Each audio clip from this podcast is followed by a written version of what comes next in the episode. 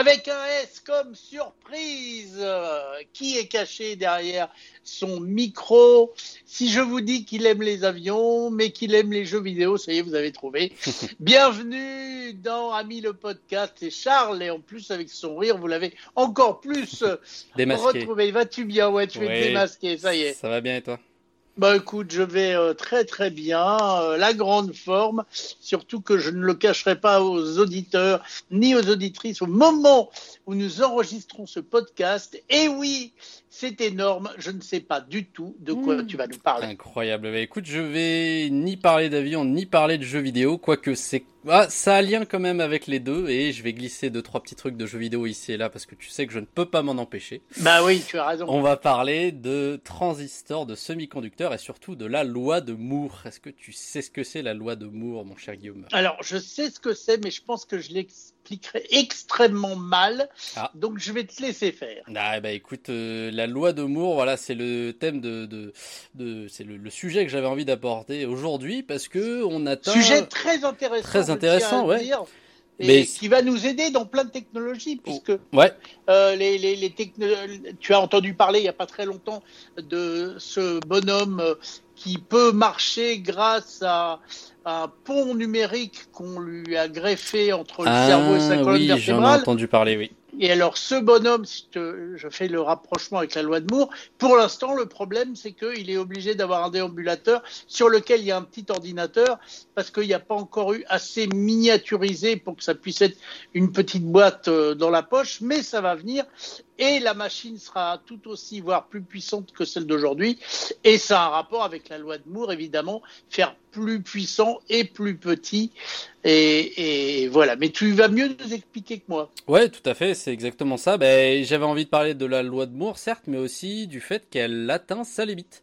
Donc, euh, la loi de Moore, qu'est-ce que c'est? C'est une loi empirique qui a été énoncée en 1965 par monsieur Gordon Earl Moore. Alors, euh, il faut savoir que quand j'ai fait mes petites recherches, j'ai appris que ce monsieur était mort il n'y a pas si longtemps que ça, le 24 mars 2023. Voilà, donc euh, il a tiré sa révérence, ce monsieur, qui est, euh, bah voilà, qui est très très très connu pour effectivement cette, cette loi, mais c'est aussi, faut pas l'oublier, un des cofondateurs en 1968 de la société Intel, qui est le premier fabricant mondial de microprocesseurs. Donc voilà, c'est pas rien quand même. Euh, C'était aussi un docteur en chimie, en physique, et voilà, il était chef d'entreprise, bien évidemment. Euh, donc c'était un monsieur qui était très important, euh, bah, un peu pour tout ce qui est électronique, donc quasiment tout aujourd'hui, hein, quand on sait tout ce que ça touche. Et donc la loi qu'il a énoncée en 1965. Euh, bah en fait, il l'a énoncé dans le magazine Electronics, qui aujourd'hui, je crois qu'il ne, qu'il n'existe plus ce magazine. J'ai pas trouvé de, j'ai pas trouvé de, de j'ai pas trouvé de site internet, j'ai rien trouvé à ce truc-là. Ça devait être un vieux magazine, donc en 1965. Euh, en fait, il est tout simplement parti d'un constat, c'est que à son époque, euh, voilà, pour rappel, les premiers euh, transistors, les premiers semi-conducteurs, c'était 1959. Et en 1965, il a remarqué que euh, la complexité des semi-conducteurs proposait en entrée de gamme, euh, la complexité doublait tous les ans à coût constant depuis 1959. Donc voilà, c'est une loi empirique. Donc c'est une loi empirique, c'est-à-dire qu'elle se base pas sur euh, des règles précises, etc. C'est juste, on observe que depuis euh, eh bah, euh, six ans, ça se passe comme ça, et on peut vaguement prédire que ça va continuer dans les années à venir. Et euh, bah en fait, il s'est pas du tout trompé.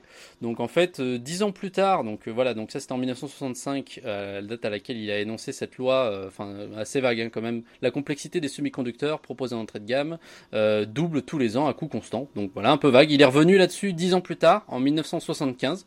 Euh, il a précisé que le nombre de transistors sur les microprocesseurs double tous les deux ans.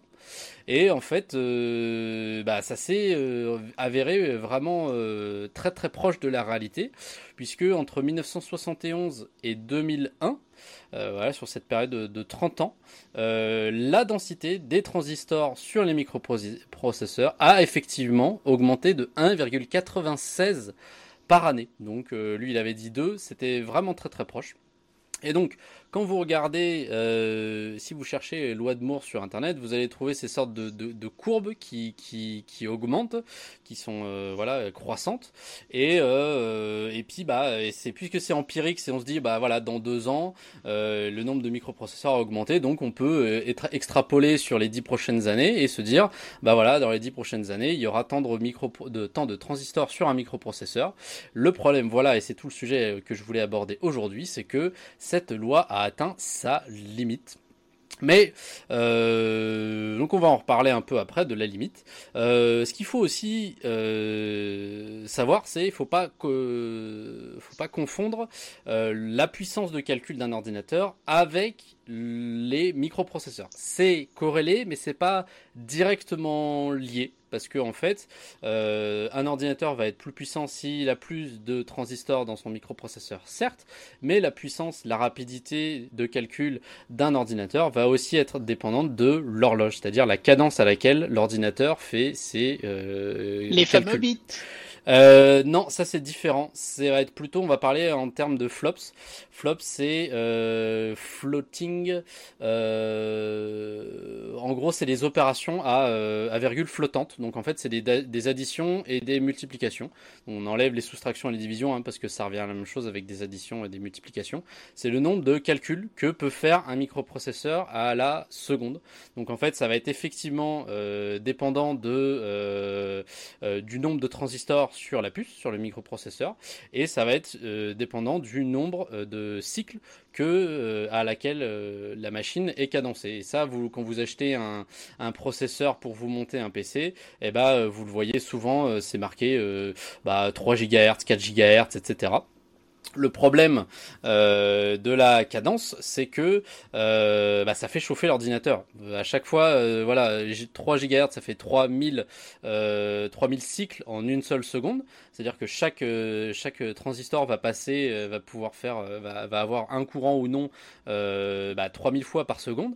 Et donc, qui dit un petit courant dit bah, une petite résistance, dit une petite génération de chaleur. Et donc, plus vous augmentez votre, le nombre de cycles, plus vous augmentez la cadence de votre processeur, plus il y a de la chaleur, plus il faut l'évacuer et donc euh, sur un PC euh, de bureau eh ben, avec des ventilateurs ça passe bien. Si vous êtes le MIT ou je ne sais quoi Harvard, je ne sais pas si vous êtes vraiment des, gros ordinateurs, et eh ben là ça va à coup d'azote liquide etc pour euh, pour refroidir le processeur qui du coup peut monter à plusieurs je crois 14 14 Tera ou je sais plus exactement quelle fréquence les super ordinateurs peuvent monter mais bien plus vite. Bref, je referme la parenthèse sur la puissance. Donc, on parle de la loi de Moore du nombre de transistors euh, sur le processeur. Voilà, euh, iPhone 14 euh, Pro, toi Guillaume qui est fanat d'Apple. En quelle année il est Tu sais, j'ai pas du tout la réponse. Là, c'est pour moi, c'est vraiment étonnant. Le, le, 14 Pro, il est sorti en quelle année? Tu sais ou pas? Ah, Moi, je dirais l'année dernière. L'année dernière. Est-ce que tu sais? Par contre, je sais combien il a de transistors dans sa puce. Est-ce que tu sais ça ou pas? Non, alors là, tu vas me coller. Ah, bah, je te colle. Il a 16 milliards de transistors. Alors, ah, ça fait du monde. Hein, ça fait du monde, ça fait du monde, surtout dans un téléphone. On parle d'un téléphone, là, on parle pas d'un ordinateur. Ou Mais alors, quand on parle de, euh, de la gravure des processeurs, qu'on dit que c'est en, en 3 nanomètres, je crois que les, les, les processeurs, les derniers d'Apple, ils sont à peu près en 3 nanomètres. Mhm. Le 3 nanomètres, c'est la taille du transistor? Ouais, c'est ça, tout à fait. Ça va être euh, la, la, largeur euh, du, du, transistor et tu, tu pointes un, un, un, quelque chose qui est très intéressant, c'est la taille. On va y revenir plus tard. Euh, avant ça, parce que je peux pas m'en empêcher, il faut que je cale mes petits trucs de, de, jeux vidéo quand même, et puis surtout, ce qui permet de bien voir l'évolution de la loi de Moore, c'est bah, de tout simplement faire un petit retour en arrière et de faire un petit chemin ensemble. Euh, voilà, ordinateur de guidage de la mission Apollo, en 1969. Euh, donc là, je vais pas parler en nombre de transistors, c'est pas les données que j'ai trouvées, mais en termes de, de, de, de, flops. Donc en fait, le nombre de, de calculs que va pouvoir faire l'ordinateur à la seconde. Donc voilà, ordinateur de guidage de la mission Apollo. Allez, à, au nez comme ça, tu dirais combien? Ah, Non, au, nez, au nez, je te dirais pas. Tu me diras pas? Alors, euh, 14 245 opérations à la seconde. Apollo. Incroyable. Euh, incroyable. Et c'est encore plus incroyable quand tu apprends qu'en 1983, la NES de Nintendo, elle était déjà à 7 millions. On passe voilà de 1969 à un ordinateur qui a fait atterrir des hommes sur la Lune, 14 245 opérations à la seconde. La NES, console de jeux vidéo répandue dans le monde entier qui a été dans plein de foyers, 7 millions d'opérations à la seconde.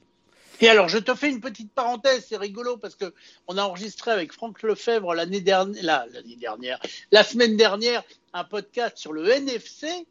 Et en fait, Franck nous expliquait que les petites puces NFC qui sont euh, dans vos cartes de crédit, ce sont en fait de véritables petits ordinateurs qui sont alimentés par le courant quand tu approches ta carte euh, d'un distributeur euh, de boissons parce que tu vas payer ou quoi mhm. que ce soit. Et en fait, il expliquait que ce petit ordinateur avait la puissance de l'ordinateur qui était à bord de la capsule Apollo. Donc quand vous voyez la taille d'une carte de crédit et que c'est une toute petite puce qui est dans la carte, c'est là où on voit que la loi de Moore a, permis de faire des, choses incroyables. Bon, ben je referme ma parenthèse. Non, mais c'est tout à fait et c'est très très intéressant. Euh, voilà, en continuant, on a eu euh, en 2001 la Xbox avec 20 euh, millions de flops, donc 20 millions d'opérations à la seconde. Un peu plus tard, en 2010, l'iPhone 4, alors qu'il y avait certes moins d'opérations à la seconde, mais qui du coup n'était pas du tout la même taille d'une Xbox, voilà, hein, qui était beaucoup plus miniaturisé. L'iPhone 4 2010, 1,6 milliard d'opérations à la seconde, et je n'ai pas pu m'empêcher de ne pas mettre la PlayStation 5 sortie en 2020, qui elle est à 10,28 teraflop. Donc un tera, c'est euh, 1000 milliards, et pas de 1000 sabords, juste 1000 milliards. Euh, donc 10,28 euh, 1000 milliards d'opérations à la seconde pour une PlayStation 5, une console euh, de salon que, euh, euh, quasiment n'importe qui peut s'acheter. Donc voilà, ça montre l'évolution exponentielle de la puissance de calcul. Alors je, me contredis à la fois, je dis puissance de calcul, c'est le nombre de transistors, mais ça détermine en partie la puissance de calcul.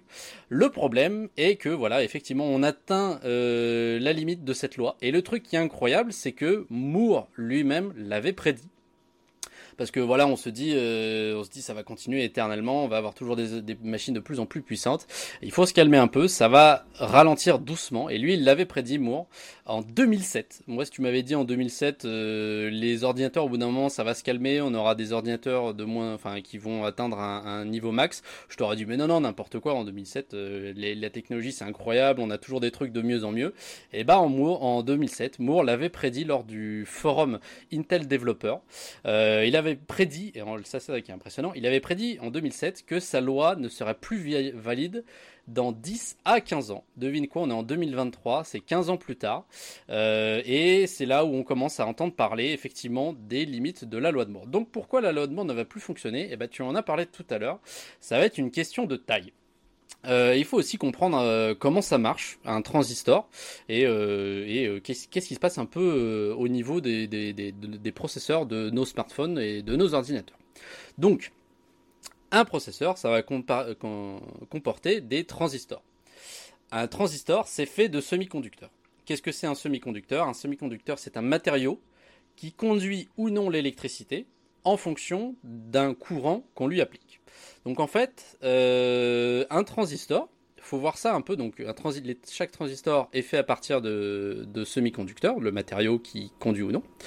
Et en fait, un transistor, donc voilà, c'est le nombre, combien on peut mettre de transistors dans, une, dans un processeur. C'est ça qui va faire entre partie, en partie la puissance d'un ordinateur.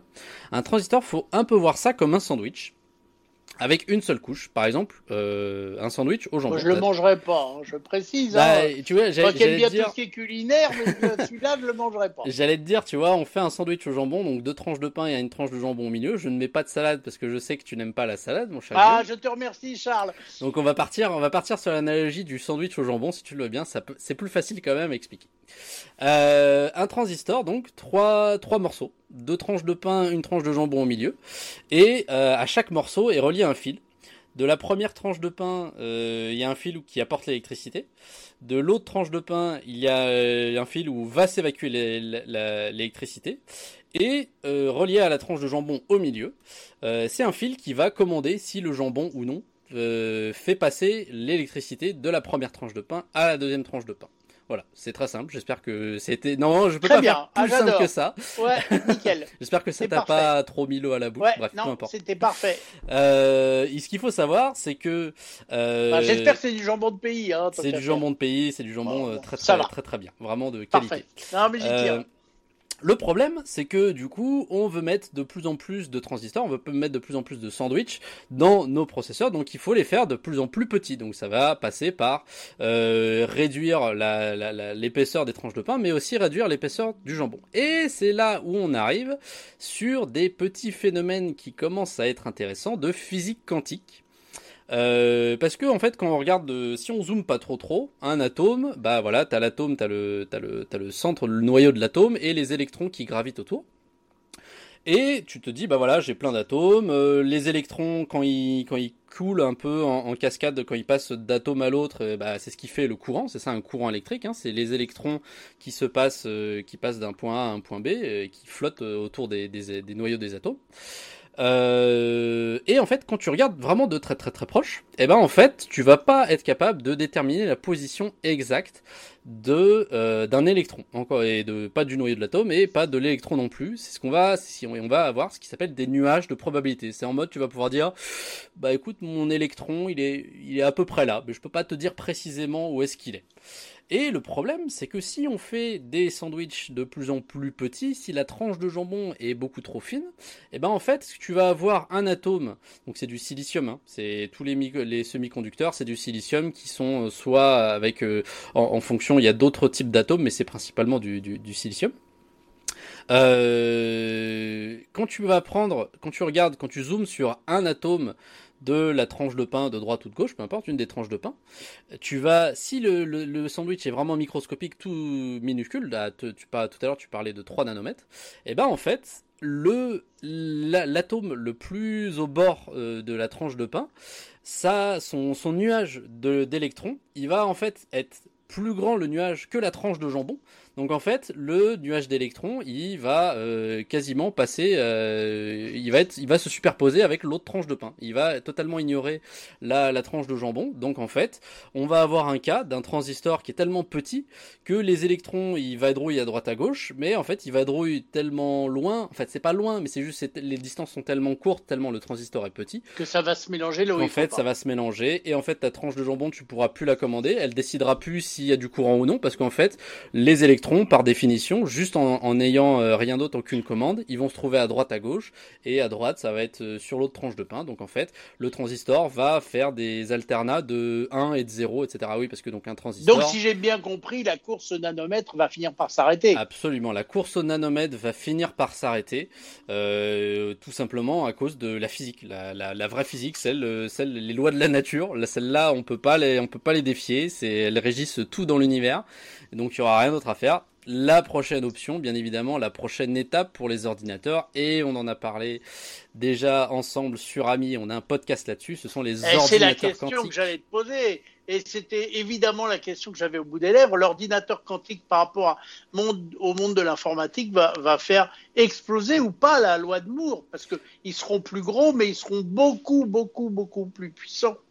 Eh ben, encore une fois, je vais, je vais t'inviter à réécouter le podcast que nous avons fait ensemble. C'est-à-dire qu'effectivement, les ordinateurs sont quantiques sont plus puissants, mais dans certains domaines. Je sais pas si tu te souviens, on avait parlé du fait que les ordinateurs quantiques étaient très, très, très, très, très forts sur certains types d'opérations, mais pas sur toutes les opérations. Donc, euh, est-ce que les ordinateurs quantiques vont finir par totalement remplacer les ordinateurs euh, classiques? Je sais pas. Peut-être qu'on va finir par voir arriver des sortes d'hybrides, un ordinateur à la fois quantique et à la fois normal, ou sorte, deux sortes de machines un peu euh, conglomérées ensemble. On va voir ce que peut-être ça pourrait être une solution, on ne sait pas.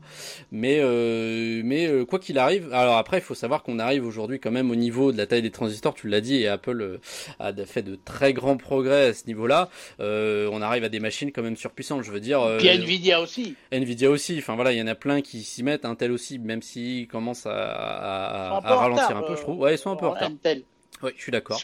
Euh, je crois que c'est Nvidia qui est en train de mener la danse. Ouais, bien sûr. Euh, Après, Nvidia, voilà, ils font, ils sont beaucoup sur les cartes graphiques et ça fait pas tout non plus. C'est d'autres types d'architecture, mais euh, mais oui, mais quoi qu'il arrive, je veux dire, voilà, on, va commencer en 2023 à progressivement voir s'infléchir, je pense, la courbe euh, du nombre de transistors qu'on peut mettre sur un microprocesseur, sur une puce. Euh, voilà, la courbe va s'infléchir lentement et va venir va finir par venir par stagner pour les raisons que j'ai expliquées juste avant. Euh, mais quoi qu'il arrive, on va arriver lorsque on arrivera, lorsqu'on aura atteint ce palier, je pense qu'on arrivera quand même à des machines de compétition, des monstres totalement. Voilà, on aura chaque chaque personne n'aura pas un super ordinateur dans son salon, mais je veux dire, aujourd'hui, euh, avec un bon budget quand même, euh, tu peux vraiment te faire une machine de compète si tu veux faire des jeux vidéo ou autre. Et les chercheurs non plus ne seront pas en reste. Euh, il y avait quand même de, belles machines qui ne seront pas nécessairement des ordinateurs quantiques. Et puis il en faudra des sacrées bestioles pour faire tourner des modèles comme ChatGPT et d'autres qui nécessitent énormément de puissance de calcul. Et donc là, bah, ces machines sont les bienvenues. Et forcément, on en reparlera de ça parce que c'est c'est dans l'air du temps et puis c'est c'est comme ça, c'est l'histoire qui est devant nous, mhm. celle des, machines géantes qui vont faire tourner ces, ces modèles d'IA. Tout à fait. Eh ben écoute, c'était passionnant, mon cher Charles. Tu avais tout dit? Ouais, c'est fini. Eh ben c'était absolument passionnant et donc je vous invite, oui, c'est vrai, tu as raison, à réécouter le podcast sur les ordinateurs quantiques qui était passionnant. D'ailleurs, comme tous tes podcasts, et on te remercie beaucoup. 01 76 21 18 10 ou contact. Ça, c'est pour rentrer en communication avec nous. Et puis sinon, bah, n'oubliez pas de vous abonner à Ami le podcast et puis nous mettre des petits commentaires et des petites étoiles, car si on a des commentaires sympathiques et des petites étoiles, eh bien notre podcast sera plus visible et comme ça, plus de gens auront la chance de se régaler avec toutes ces choses passionnantes. Charles, encore merci et merci à toi. extrêmement bientôt pour de nouvelles aventures. Ça marche, salut.